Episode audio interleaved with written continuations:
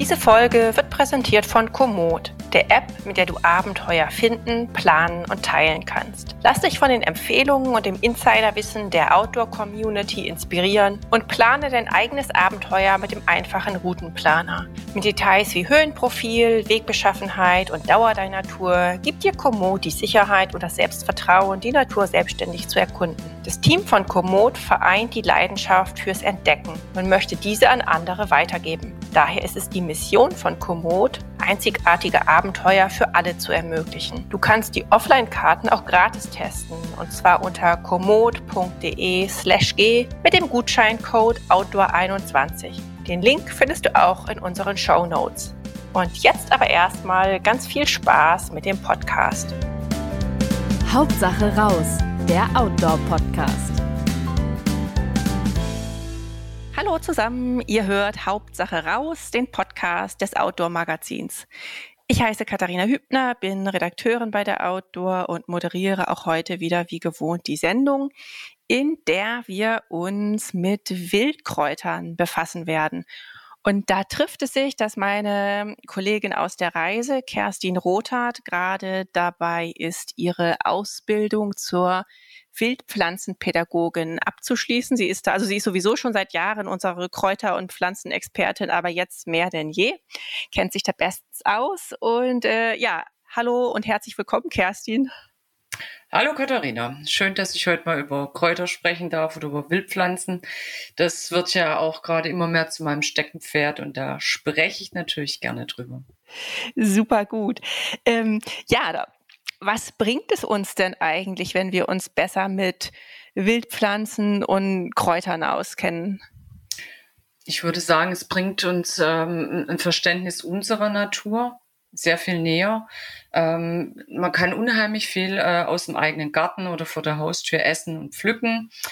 Ähm, vielleicht erlebt man auch die Jahreszeiten nochmal intensiver, wenn man sich einfach mit Blüten und Wurzeln und Blattaustrieb und was wächst wann beschäftigt. Also ich stelle es bei mir fest, wenn ich jetzt ähm, eine Runde draußen gehe oder auch Wanderung, ich scanne immer mehr ähm, mein Umfeld und gucke, was wächst da eigentlich und entdecke immer mehr. Also ich denke, es schärft die Sinne, auch beim Wandern und auch auf gewohnten Wegen kann man ganz viel Neues plötzlich entdecken.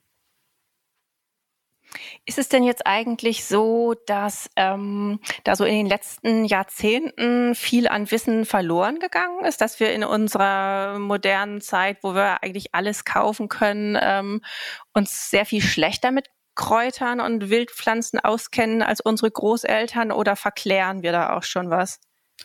Also ich glaube, dass unsere Großeltern oder sogar vielleicht eher die Urgroßeltern sich wirklich ähm, sehr viel besser damit auskannten gerade die Nachkriegsgeneration, die haben eben noch auch äh, draußen gesammelt. Aber ich habe den Eindruck, dass es äh, in letzter Zeit immer, ähm, wieder, immer mehr kommt, dass die Leute einfach ein Interesse drin haben. Was wächst eigentlich vor der Haustür? Dass es auch nicht immer das Exotische von halb um die Welt rum sein muss. Es ist ja doch irgendwie auch so eine nachhaltige ähm, Bewegung, hat in den Köpfen der Leute ähm, stattgefunden oder findet statt. Und ich glaube, da gehört die Beschäftigung mit Wildpflanzen und vor allem heimischen Pflanzen einfach auch dazu.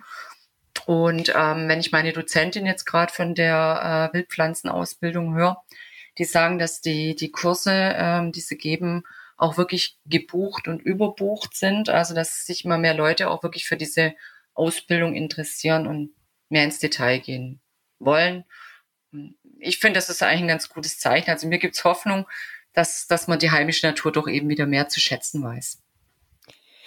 Bringt das jetzt auch gesundheitlich wirklich viel? Man liest ja ganz oft, dass das äh, nicht, äh, ich wollte gerade sagen, Nährstoffbomben sind, aber Vitalstoff, Vitamine, sekundäre Pflanzenstoffe. Ich bin da jetzt überhaupt nicht vom Fach. Ich habe immer nur so den Gesamteindruck, dass, also natürlich jetzt mal abgesehen von Giftpflanzen, auf die wir noch zu sprechen kommen, dass irre viele Wildpflanzen irre gesund sind. Ja, also äh, wenn man so vergleicht, ähm, was ein Kopfsalat an, an Mineralstoffen und, und Eisen und Eiweißen bringt und eine Brennnessel dagegen halt, dann, dann liegen da wirklich Welten dazwischen. Also viel ist auch wirklich ähm, wissenschaftlich erforscht, aber sehr viel weniger als bei den Zuchtpflanzen. Deswegen ähm, liegt nicht für alles Werte vor, aber die Pflanzen, die strotzen eigentlich vor Energien. Man sieht es ja auch daran, man muss die draußen nicht hegen und pflegen, die wachsen von alleine, was bei uns kümmert, weil es zu heiß ist oder, oder nicht genug Nährstoffe hat. Eine Wildpflanze sucht sich äh, ihren Platz, die wächst und gedeiht, ob wir jetzt was dran rumhätscheln oder nicht. Ich denke, das ist allein schon ein Zeichen dafür, wie vital die ist. Die hat selber die Stoffe, um sich am, am Leben zu halten, um sich gegen Fraßfeinde zu wehren. Die braucht keine Pestizide. Und diese gesunden Stoffe ähm, stecken eben auch in den Pflanzen drin. Wie kam es dazu, äh, dass dein Interesse an Kräutern oder auch überhaupt wilden Pflanzen so gewachsen ist, dass du diese Ausbildung begonnen hast? Das war eher ein mählicher Prozess. Also wenn man einen eigenen Garten hat, fängt man natürlich an, sich damit zu beschäftigen. Und irgendwann ja, steht man natürlich auch vor der Frage, äh, was da in meinem Beet wächst, wo ich jetzt keine Ahnung, Kartoffeln oder äh, Rüben oder Bohnen pflanzen will.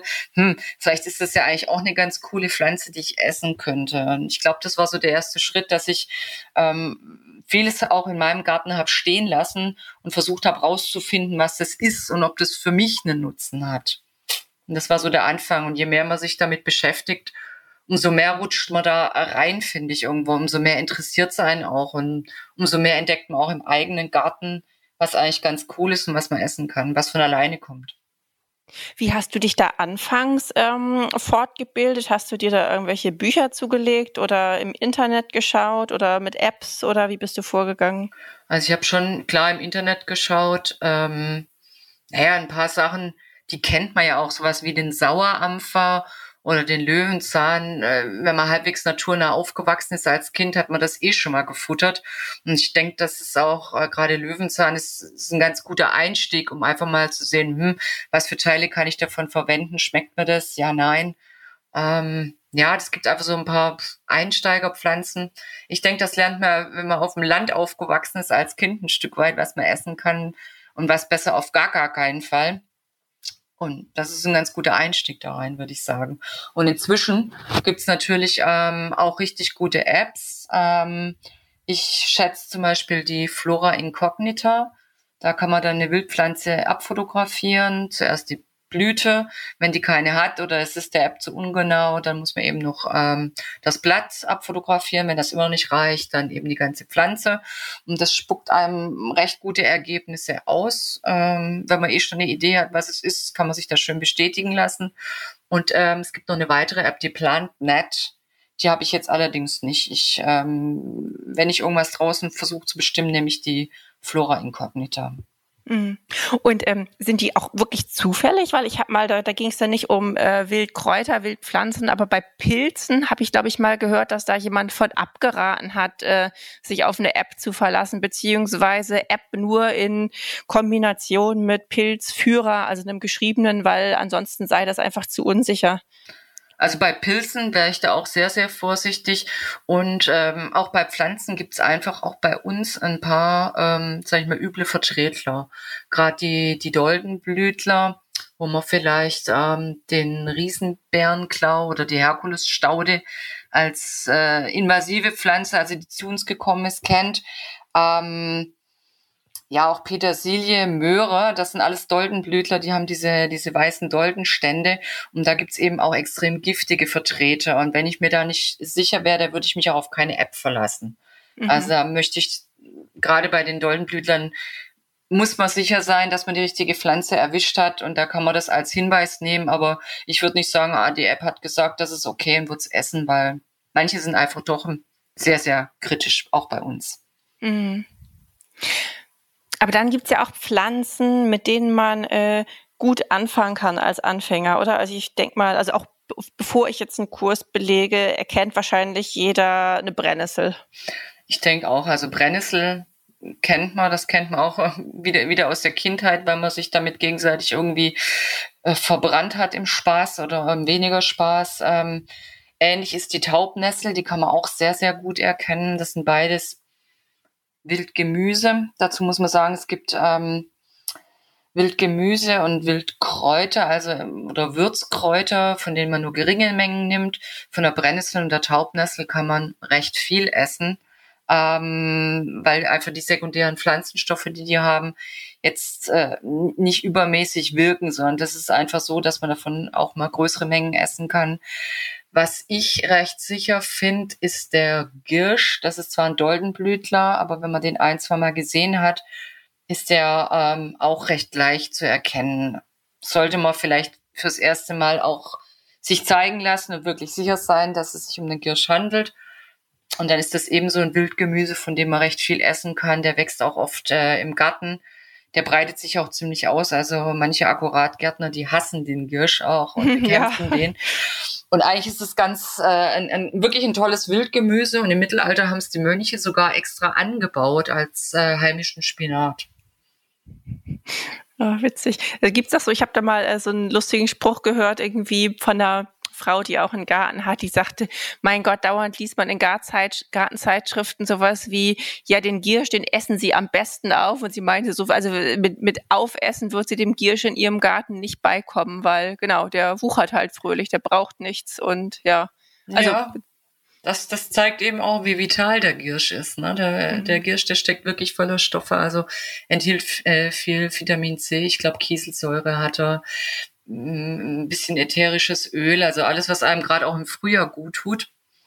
Weil der wächst ja auch äh, sehr früh und man kann den sehr früh schon gut ernten und hat ein ganz tolles Wildgemüse. Was macht man damit? Äh, Salat, Suppe oder kocht man ihn tatsächlich wie Spinat? Man kann ihn wie Spinat kochen, man kann ihn ein bisschen klein machen und in, in Salat tun. Man kann ihn später im Jahr nimmt man ihn eher als Würzkraut, weil er dann äh, schon sehr deftig schmeckt, also Richtung Blüte. Ähm, man kann in Aufläufe tun, ein Pesto draus machen oder mit in den Pesto, ein Wildkräuterpesto einarbeiten. Also man kann ein Kräutersalz draus machen aus Girsch, also den trocknen zusammen mit Salz und dann als Kräutersalz genießen. Da gibt's viel, viel, viele Möglichkeiten, wie man den Girsch verwenden kann. Und meistens kommt er eh zu einem, ob man möchte oder nicht. Und dann isst man ihn doch besser auf, als sich über ihn zu ärgern. Ich, weil, weil du gerade sagtest, gerade im Frühjahr wäre das, äh, wäre da, wär, wär der Giersch gesund oder auch andere ähm, Wildpflanzen, vielleicht Wildgemüse. Da muss ich jetzt mal fragen, hast du das Gefühl, seit du dich damit so intensiv beschäftigst dann und wahrscheinlich auch mehr davon isst, äh, fühlst du dich fitter, jetzt mal ganz ehrlich? Das ist unterschiedlich. Also ich, ich merke so, hm.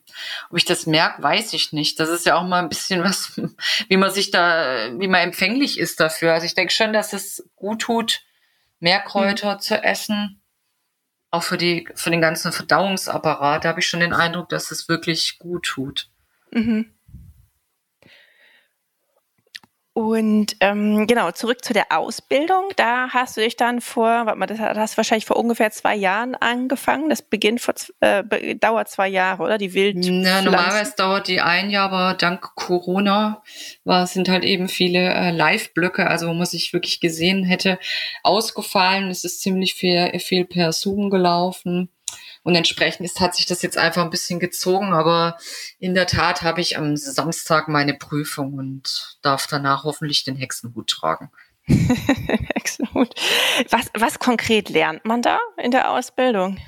Ähm, man lernt natürlich äh, Pflanzenbestimmung, also was gucke ich wie an, um irgendwie rauszufinden, was ist das. Man lernt verschiedene Pflanzenfamilien kennen, wie eben die Doldenblütler, über die wir schon gesprochen haben, wobei die wurden nur am Rande, was heißt am Rande, nee, die wurden schon behandelt, aber da muss man schon sehr in die Tiefe gehen, um sich wirklich auszukennen. Aber auch sowas wie Korbblütler ist dabei, wo Löwenzahn, Gänseblümchen dazugehören, also so allerweltsgeräuter.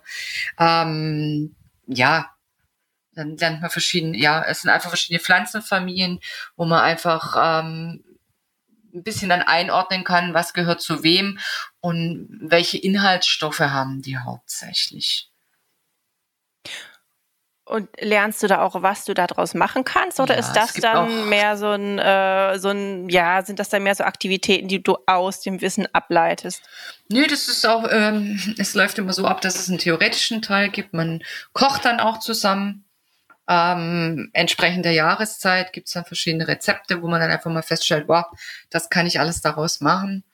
Ähm, ein bisschen Kosmetik ist dabei, also wie stelle ich eine, eine Salbe, eine Spitzwegerich-Salbe zum Beispiel her?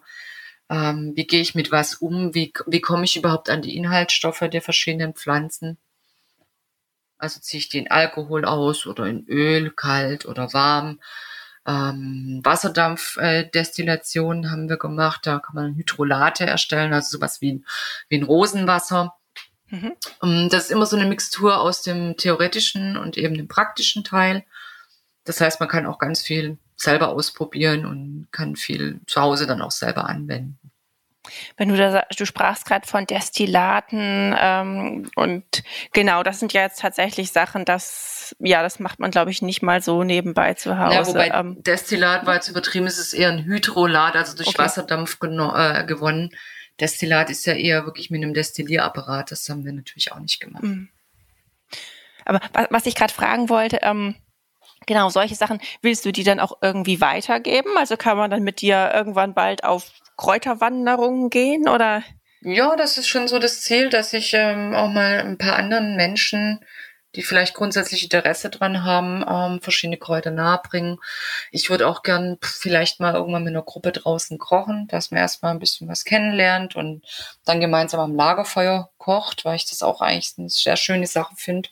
Mhm. Ähm, mein Traum ist es eigentlich auch mal so zügigere äh, Wanderungen vielleicht unter dem Kräuteraspekt zu, zu unternehmen und anzubieten, weil oft sind diese ähm, Kräuterwanderungen, die es Volkshochschule über Kräuterpädagogen oder äh, Schwarzwaldguides oder so gibt, die sind mir oft ein bisschen zu spaziergängig. Mhm. Also ich mhm. hätte da gerne so eine zügige Tagestour, wo man viel unterwegs ist, sich vielleicht auch ein bisschen auspowert und trotzdem was über Kräuter lernt. Also das wäre für mich so ein Ziel und ich denke auch, dass ich das äh, machen werde, ja. Weil ich das klingt für mich auch nach einer Marktlücke irgendwie, weil das ist auch mein Eindruck, dass sonst so die Kräuterwanderungen, die angeboten werden, da, ja, da, da geht man so immer so ein paar Schritte und ganz langsam und gemütlich und nicht weit in Summe und äh, bleibt dafür über viel stehen und lernt sicherlich auch interessante Dinge über Kräuter. Aber das Wort Wandern kommt mir da oft so ein bisschen, naja, weit hergeholt her. Hm, ja, es, es geht ja auch darum, möglichst viele Leute mitzunehmen. Es ist ja auch nicht ja. jeder gut zu Fuß, aber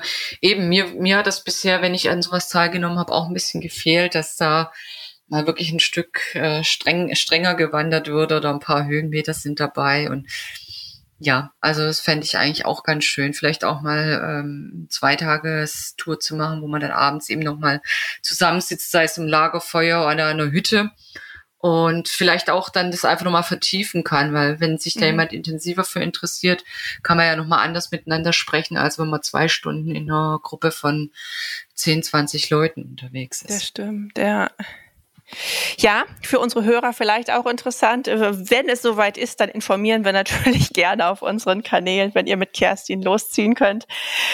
Ähm, was wollte ich gerade fragen? Wir hatten es von äh, Giftpflanzen, wo die, du von den Doldenblütlern sprachst. Gibt es da ansonsten noch ähm, ja, äh, besondere Merkmale, wie man die erkennt? Oder, oder ist es da auch tatsächlich am besten, einen Kurs zu belegen und immer schönen Pflanzenführer dabei zu haben? Also es ist in jedem Fall besser, ähm, mal grundsätzlich draußen nichts zu essen, was man nicht kennt. Mhm. Ich war da vor der Ausbildung, Klar. dachte ich auch mal, ah, in Deutschland, da gibt's eigentlich nichts, was dich wirklich umbringen kann. Doch es gibt einige Pflanzen, die auch wirklich sehr, sehr kritisch sein können. Ähm, bekannter Vertreter ist der Eisenhut. Der ist wirklich äh, schon beim Anfassen giftig und kann auch tödlich giftig sein. Das Problem ist bei den Giftpflanzen, dass die eben auch über alle möglichen Pflanzenfamilien verteilt sind. Also man kann nicht sagen, dass alle, die eine gestreifte Blüte haben, giftig sind. So, so allgemeine Merkmale gibt's nicht. Mhm, es ist einfach in jeder Pflanzenfamilie gibt's giftige Vertreter. Es gibt einfach auch Stoffe in Pflanzen, wo man ein gewisses Maß schon konsumieren kann, aber man sollte eben gucken, dass man das nicht über längeren Zeitraum zu sich nimmt oder nicht in großen Mengen. Aber dazu gehört dann doch auch ein bisschen oder gehört ein tieferer Einblick. Und ich würde eigentlich davon abraten zu sagen, oh, ich renn einfach mal raus und esse alles, was mir vor die Flinte kommt. So ungefähr weiß ich, was das ist. Das wird schon gut gehen. Weil wenn ich ähm, wenn man an so Sachen denkt wie Tollkirsche oder Schirling, Stechapfel, das sind einfach ähm, Pflanzen, mit denen muss man absolut vorsichtig sein und auch bei schwächer giftigen sollte man wirklich sich auskennen. Mhm. Ich habe mal irgendwo gelesen, dass Natur Naturvölker sich früher so rangetastet haben, indem sie erst winzige Mengen von irgendwas probiert haben. Aber das, äh, ja, da braucht man, so braucht man heutzutage zum Glück nicht mehr vorzugehen. Nee, ich halte es auch für ein gefährliches Verfahren. ja gut, aber was, was wollte man machen früher, oder? Als Nomade, wenn man auch darauf angewiesen war, oder Jäger und Sammler. Ähm, aber gut, äh, die Zeiten sind ja äh, absolut vorbei, zum ja, Glück. Zum Glück. ähm, was mich noch interessieren würde, also viele Wildkräuter, Wildpflanzen haben ja auch eine heilende Wirkung. Und irgendwann vor einer Weile, als wir mal geplaudert haben, sagtest du ja, du wolltest, ich glaube, Apresan-Balsam oder sowas herstellen mit irgendwelchen Kräutern. Mhm, da, scheint es auch viele Möglichkeiten zu geben. Ja, her, her, ja? Da gibt's natürlich Rezepte, ähm, die man anwenden kann. Äh, Pflanzen haben sekundäre Pflanzenstoffe und wenn man mal in die Volksheilkunde schaut, äh, da gibt's schon einiges, was so tradiert wird, was gegen was helfen soll. Allerdings ähm, muss man sagen, dass man keine medizinischen Empfehlungen geben darf. Und das würde ich auch ungern machen. Man kann nur schon mal schauen, welche Pflanze hat wohl welche Stoffe und was sagt die Volksheilkunde dazu. Mhm. Also man sollte, äh, finde ich, sehr, sehr vorsichtig sein oder man darf es eigentlich auch nicht äh, Empfehlungen geben, weil dazu sollte man wiederum Heilpraktiker sein. Mhm, und ich okay. denke auch, wenn man jetzt sagt, hier die Pflanze hier enthält und das und das oder das kannst du nehmen gegen, hm, es ist immer kritisch, weil weiß ich, ob derjenige die Pflanze wirklich gescheit benutzt, ähm, ob es nicht doch ein Irrtum ist, ähm, ob das wirklich wirkt, ob was der für Vorerkrankungen hat. Ähm, deswegen mit so Heilwirkung sollte man sehr vorsichtig sein, aber man weiß ja selber zum Beispiel, dass es, es gibt's ja in fast jeder Familie, das heißt hier, du hast Husten, dann mach mal hier Salbei mit ein bisschen Honig. Ja. Na, und auf so alte Hausrezepte kann man sich schon ein Stück weit verlassen oder die sind ja auch erprobt über Jahrhunderte. Ja, aber es ist jetzt nicht so, dass man sagt, yippie, yay, jetzt kenne ich mich mit Kräutern aus, jetzt ersetze ich mal die Hälfte der Hausapotheke mit irgendwelchen Mittelchen, die ich mir selber anrühre und sonst wie herstelle. Man selber kann das natürlich machen. Also ich würde nur davon abraten zu denken, jetzt habe ich ein bisschen Ahnung von dem Ganzen. Jetzt äh, betreue ich medizinisch meinen gesamten Bekanntheitsgrad oder ähm, sag ich, ja, gebe wirklich medizinische Empfehlungen. Damit sollte mhm. man wirklich sehr, sehr vorsichtig sein. Einfach weil die Dosierung in Pflanzen verschieden hoch ist. Ich weiß nicht, was, wie derjenige reagiert. Es gibt Allergien, es gibt Unverträglichkeiten. Vielleicht ähm, trifft sich dann auch mit ähm, irgendwas, irgendwelchen Tabletten, die derjenige schon einnimmt. Ich denke, für sich selber kann man da schon einiges ausprobieren. Man kennt sich selber ja auch, man kann sich selber beobachten. Mhm. Aber jetzt äh, jemand anderen zu therapieren, dazu gehört dann doch nochmal ein anderer Wissensstand. Mhm. Ein höheres Hexendiplom. Ein höheres Hexendiplom oder ein Phytotherapeut, wie es so schön heißt. Okay. Ähm, aber was ja jetzt äh, kein, äh, ich wollte schon Hexenwissen sagen, nee, aber was, was ja allgemein bekannt ist, dass wir Deutschen, wahrscheinlich auch, äh, wahrscheinlich auch die Menschen in anderen Ländern, aber auf jeden Fall, äh, dass die Deutschen tendenziell zu viel Salz essen. Und was man auch immer wieder hört, ist, dass jetzt mit Kräutern, also mit Würzkräutern, äh, nicht Wildkräutern, Würzkräutern erstmal grundsätzlich man ja auch auf jeden Fall ähm, ja Salz ersetzen kann oder ja ein Teil, also einfach für Geschmack sorgen kann und dadurch dann weniger Salz brauchst. Würdest du da zustimmen oder ist das irgendwie auch so ein Mythos, der sich hält? Nö, ich denke schon, dass es gut funktioniert. Man kann ähm, sehr viele Kräutersalze selber herstellen. Ähm, entweder im Verhältnis eins zu drei, also eine Menge Salz oder eine Gramm Gewichtmenge Salz auf drei Teile Kräuter. Ähm, teilweise geht sogar mit ähm, 85 Prozent Kräutern auf 15 Prozent Salz. Ähm, für die konservierende Wirkung, dass es eben nicht schlecht wird oder schimmelt oder wie auch immer. Mhm. Und wenn man da die entsprechenden Kräuter hat, denke ich, ähm, kann man da sehr viel dran drehen an der Salzschraube. Salz ist ja auch immer was, was konserviert, also zu wenig sollte man dann auch nicht nehmen, vor allem bei manchen Pflanzen. Ich denke jetzt an die Vogelmiere, die hat so viel Schleimstoffe. Das klingt jetzt ein bisschen unangenehm, ist aber mhm. eigentlich sehr gesund. Da muss einfach ein bisschen mehr Salz bei, damit die eben nicht gammelig wird oder zu schimmeln anfängt. Aber so die gängigen Küchenkräuter oder auch verschiedene Wildkräuter, sowas wie Brennnessel kann man ganz gut im Verhältnis 1 zu 3 mischen. Und da die eigene Würzkraft haben, ähm, denke ich, kann das schon auch einen Teil des Salzes ersetzen. Äh, apropos haltbar machen, also und, und äh, Schimmel vermeiden, da muss man ja eigentlich auch erstmal die Kräuter anständig trocknen oder konserviert das Salz denn auch die frischen Kräuter? Also Salz konserviert schon auch die frischen Kräuter. Ähm, das ähm, Ding ist, man mischt es gut durch und trocknet es dann zusammen mit dem Salz. Also Salz entzieht ja schon eine ganze Menge Wasser. Mhm. Aber entweder macht man das in einem Dörrapparat oder bei offenem Backofen. Ich habe meine Kräutersalz jetzt dieses Jahr ähm, schlicht in der Küche auf dem Ke äh, Teller getrocknet und habe das immer wieder durchgerührt, gewartet, bis es richtig trocken ist und habe es dann weggepackt. Man muss dazu sagen, wenn man ähm, Kräuter einfach so trocknet, jetzt ohne Salz, ohne irgendwas, ähm, verlieren die schon auch ein bisschen ihre Inhaltsstoffe.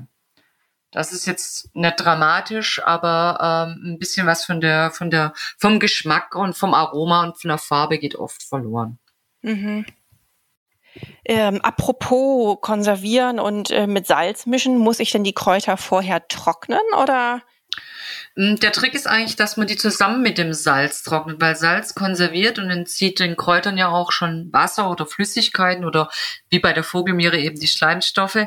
Ähm, man, man mischt das einfach, möglichst die Kräuter ein bisschen klein machen, entweder mit dem Wiegemesser oder mit, mit dem Pürierstab oder was man eben so hat und trocknet das zusammen mit dem Salz. Und dann kann man es, wenn es wirklich trocken ist, kann man das einfach ähm, umfüllen in, in Gläser, am besten dann irgendwie lichtdicht, weil wenn man Kräuter einfach so trocknet, das geht natürlich auch, wenn man das sorgfältig macht, aber da verlieren sie oft die Farbe oder ein bisschen vom Geschmack, ein bisschen von den Inhaltsstoffen. Und das Salz, dadurch, dass es das Wasser schon mal von vornherein entzieht, bindet es die Inhaltsstoffe schon mal besser. Mhm. Okay. Witzig. Ich dachte immer, man müsste das erstmal trocknen und dann, dann ja. mischen. So. Mischt sich dann auch schlechter. Also ich habe ähm, letztes Mal auch ähm, die gerade Schafgabe einfach so getrocknet, habe gedacht, puh, jetzt ist mein Kräuters oder mein Schafgabensalz alle. Ich mische das mal mit den getrockneten Kräutern und das hat sich einfach nicht so schön verbunden, als wenn man das von vornherein macht. Also ich fand es von der, ja, von der Handhabung her einfach auch besser. Mhm. Wo du das gerade so selbstverständlich sagst, ja, ja, das Schafgabensalz, wie viele Kräutersalzmischungen hast du stehen? Oh, momentan so sieben bis acht, weil ich einfach ziemlich viel mit Kräutersalz mache. Finde das auch schön, irgendwie, wenn man kocht, oh, heute mache ich mal was von dem. Und manchmal ist es einfach ein Brennnesselsalz, manchmal sind es mehrere Kräuter zusammen. Als Tipp von einer meiner Dozentinnen kam Rosensalz, also finde ich auch sehr lecker. Und das ist tatsächlich, ähm, hat sie gesagt, ein bisschen wie Geschmacksverstärker. Also wenn man ein bisschen Rosensalz beimengt, hebt das so den Geschmack. Und die Rose ist ja eh ähm, eine Pflanze, äh, die fürs Harmonisieren steht. Und so kann man eben auch äh, sein Essen etwas abrunden und harmonischer gestalten. Mhm. Und dafür nimmt man dann ja äh, so Wildrosen, also Heckenrosen, Blätter oder? Eigentlich ähm, kann man alle Rosen nehmen, die Blütenblätter nimmt man.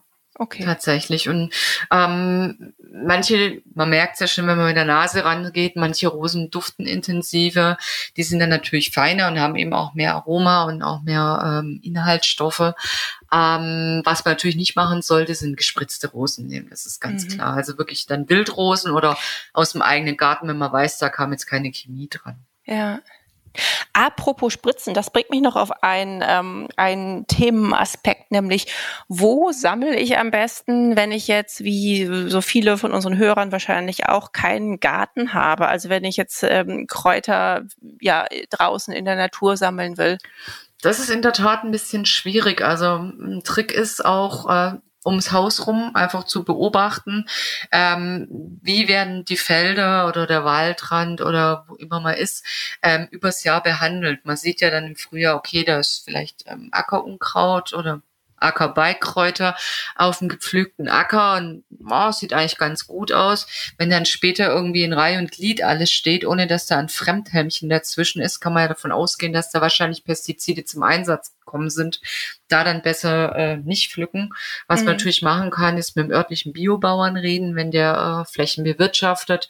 Gerade Bioland oder Demeter, die sind ja wirklich sehr, sehr, sehr, sehr zurückhaltend mit dem Einsatz von irgendwelchen Stoffen, ähm, dass man mit denen verabredet, hier kann ich da bei dir in der Ecke ein bisschen was ähm, mal ernten, ist das in Ordnung. Ähm, wenn man für sich kleine Mengen nimmt, ist das meistens eh das Problem. Wenn es Richtung gewerblich geht oder man führt Gruppen drüber, dann muss man das eh auch mit der äh, unteren Forstbehörde oder wer da eben vom Land oder von der Kommune zuständig ist, ein bisschen absprechen und eben immer auch mit dem Besitzer. Aber ich glaube, wenn man ganz gut beobachtet, ähm, wie werden die Felder behandelt, von woher kommt öfter der Wind, kann man recht un unbedenklich auch Stellen finden, wo es gut ist zum Sammeln. Mm.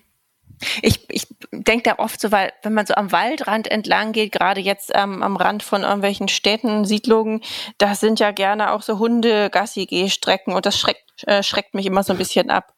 Ja, das ist natürlich auch ein Problem. Also ich habe dann auch schon an einem Eck, wo an der Gassi-Gehstrecke habe ich natürlich geschaut, dass ich dann Brennnesseln von ziemlich weit hinten genommen habe, wo ich jetzt mal davon ausgehe, dass die meisten Hunde nicht erstmal durch zwei Meter Brennnessel rennen, um dein Geschäft zu verrichten.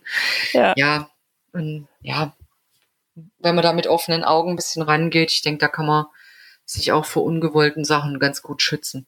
Mhm. Gibt es denn auch, ähm, also ich meine, du, du kommst ja jetzt auch durch den Beruf, aber auch privat viel rum. Würdest du sagen, es gibt irgendwelche Regionen, Ziele, wo man zum einen gut wandern kann, aber auch besonders gut Kräuter findet. Also ich denke da gerade dran, ich war vor ein paar Jahren im Tessin und wir haben eine Tour gemacht und irgendwann pausiert auf einer Wiese und ich denke, sag mal, was riecht denn hier so? Das riecht doch nach Thymian. Da habe ich nach unten geguckt und habe gesehen, ja, äh, im Prinzip bestand die Wiese so zur Hälfte aus Thymian. Ja. Und ja, ja. Äh, haben dann auch was mitgenommen. Wir waren dann später oberhalb der Baumgrenze. Das war dann super, die Tüten Tomatensuppe mit frischem Thymian ein bisschen zu pimpen. Findet man natürlich in, in, gerade in den Bergen öfter tatsächlich auf, auf ähm, richtig schönen Bergwiesen, gerade in Bergthymian oder auch Quendel wächst bei uns. Das ist auch quasi ein Thymian. Ähm, ja, wo man natürlich besonders schöne Sachen findet, sind Nationalparks, wo man es nicht pflücken sollte, logischerweise. ähm, in Naturparks äh, gibt's ja hier gerade Schwarzwald Mitte Nord. Das ist äh, zwar ein geschütztes Gebiet, aber nicht streng geschützt. Ich denke, da kann man auch ganz gut was finden, was man für, für den für den Eigenbedarf sammeln kann. Man sollte eh nie so viel entnehmen, dass die Pflanze nicht überlebt, schon gar keine Wurzeln ausgraben. Und wenn es nur drei Blüten von irgendwas stehen, dann sollte man die auch nicht unbedingt mitnehmen, ne? sondern auch ein bisschen darauf achten, dass die Pflanzen eine Chance haben, an dem, an dem Standort zu überstehen. Mhm. Ja, ansonsten, hm. es hängt ja auch mal davon ab, vom, vom Standort der Pflanze. Es wächst ja auch nicht jede Pflanze am, am gleichen Ort. Ja, Wenn man zum Beispiel klar. scharf drauf ist, Mädesüß zu finden, dann muss man eben einen stickstoffreichen Bachlauf finden, ähm, wo die einfach ihr Revier hat. Und vielleicht ist der Trick auch ein bisschen wirklich ja schon ein bisschen abseits zum Weg zu, zu gehen, um eben ähm, kein so viel Hunde ähm, Hinterlassenschaften irgendwie zu haben. Hm, es ist ja, es mhm. hängt echt immer davon ab, was man auch sammeln möchte, mhm. wo man dann hingeht. Auf der Alp findet man andere Sachen als im Schwarzwald und auf einer Wiese ganz andere Dinge als an einem Bachlauf. Also generell zu sagen, da ist es super, da kannst du mal was, was sammeln, ist schwierig. Mhm, okay. Wie man weiß, äh, ja, in Buchenwäldern findet man dann eher Bärlauch oder auch der Waldmeister zu bestimmten Jahreszeiten. Da gibt es schon verschiedene Ecken, wo man sagt, da findest du eher das. Mhm. Ja, das war dann eben die naive Frage einer Nicht-Kräuterkundigen. das ist ganz arg auch vom Boden abhängig und äh, vom Standort, wo was wächst. Das mhm. ja, ist schon wieder fast eine Wissenschaft für sich. Mhm. Lernt man aber auch in der Ausbildung. Mindestens ein Stück weit reinzuschnuppern. Sehr gut. Ähm, wir sind so langsam am Ende angelangt. Was jetzt aber nicht nur für mich, sondern bestimmt auch für unsere Hörer interessant wäre, hast du sowas wie ein absolutes Lieblingsrezept mit Wildkräutern oder Wildpflanzen? Hm, ja, was ich äh, dieses Jahr tatsächlich mehrfach gemacht habe, war eine Brennnesselkisch, also ein Blätterteig, wobei ich nächstes Mal eher Mürbeteig nehmen würde. Ähm, ziemlich viel Brennnesseln, die blanchiert ähm, Speck aus guter Quelle natürlich, ähm, angebraten mit rein und dann eben so eine Kischmasse und dann ab in den Ofen. Also das ist einfach nochmal würziger, als wenn man dasselbe jetzt mit Spinat machen würde. Mhm. Das ist wirklich, ja, ein sehr schönes Rezept. Und aus dem heilkundlichen oder kosmetischen Bereich ähm, hat mich äh, Vogelmeere-Salbe sehr überrascht. Die geht auch relativ einfach herzustellen mit äh, Vogelmeere, Bienenwachs, einem guten Öl und ein bisschen Händchen dafür. Und dann habe ich das Gefühl, dass es äh, wirklich eine sehr, sehr schöne Hilfe gegen zum Beispiel schrundige Knie vom, von der Gartenarbeit. Dazu neige ich. Also ich habe immer sehr raue Knie Mhm. Da ist das zum Beispiel wunderbar. Und das ist auch schon ein Rezept, zwar nicht zum Essen, aber anderweitig gut für den Körper. Und ja, eigentlich recht einfach und trotzdem wirkungsvoll. Man hat sich auch, man hat auch das Gefühl, man tut sich was Gutes damit. Mhm. Riecht das dann auch noch gut? Also hat Vogelmeere. Ähm, ja, roch relativ neutral, weil ich einfach, man kann das sowas mit ätherischen Ölen ein bisschen anreichern. Dann kann man natürlich da eine Duftnote reinlegen, wie man möchte, aber ich habe das einfach naturbelassen gemacht. Das riecht eigentlich eigentlich nach nix. Und ähm, ja, das äh, taugt mir aber auch. Also ich brauche das eh nicht so duftend. Mhm. Okay. Ja, was mir dazu noch einfällt zu dieser, zu der Salbe, hat eine meiner Dozentinnen erzählt, eine ähm, Kollegin, die hat auch mal eben Vogelmeere-Salbe hergestellt, das sind kleine Tiegelchen gefüllt das schön in den Kühlschrank gestellt. Abends hatte der Mann leider ähm, zum Grillen seine Kumpels eingeladen oh, oh. und hat gesagt, Mensch, das ist aber toll mit der ganzen, mit den ganzen Cremes und du hast uns das ja sogar portioniert und haben die es tatsächlich geschafft, die ähm, Salbe auf ihren Steaks zu essen, aber es hat ihnen offensichtlich nicht geschadet. Daran sieht man, dass das total ähm, harmlos ist. Also dass da nur Stoffe drin sind, die der Körper auch so gut verträgt, selbst wenn man das auf dem Steak isst. Aber, aber haben die das äh, geschmeckt? Also hat ihn die Steaks ruiniert oder haben Nö. die gesagt, hm, das, das schmeckt ja interessant, oder? Nö, ich, ich, also zum Geschmack hatten die jetzt, äh, weiß ich gar nicht, wie da die Reaktion war, war nur so, ach wie nett und du hast uns schon portioniert. Und, hm, ja. okay. Ja, gut.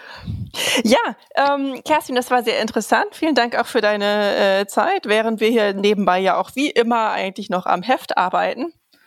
Mhm. Ähm, wir setzen noch ein, zwei Links in unsere Show Notes für alle Hörer, die sich vielleicht zum ähm, Thema Wildpflanzen, Wildkräuter noch äh, weiter informieren wollen. Und ansonsten vielen Dank fürs Zuhören. Und wenn euch unser Podcast gefällt, dann abonniert ihn doch gerne gleich hier oder auch unseren Newsletter auf www.outdoor-magazin.com.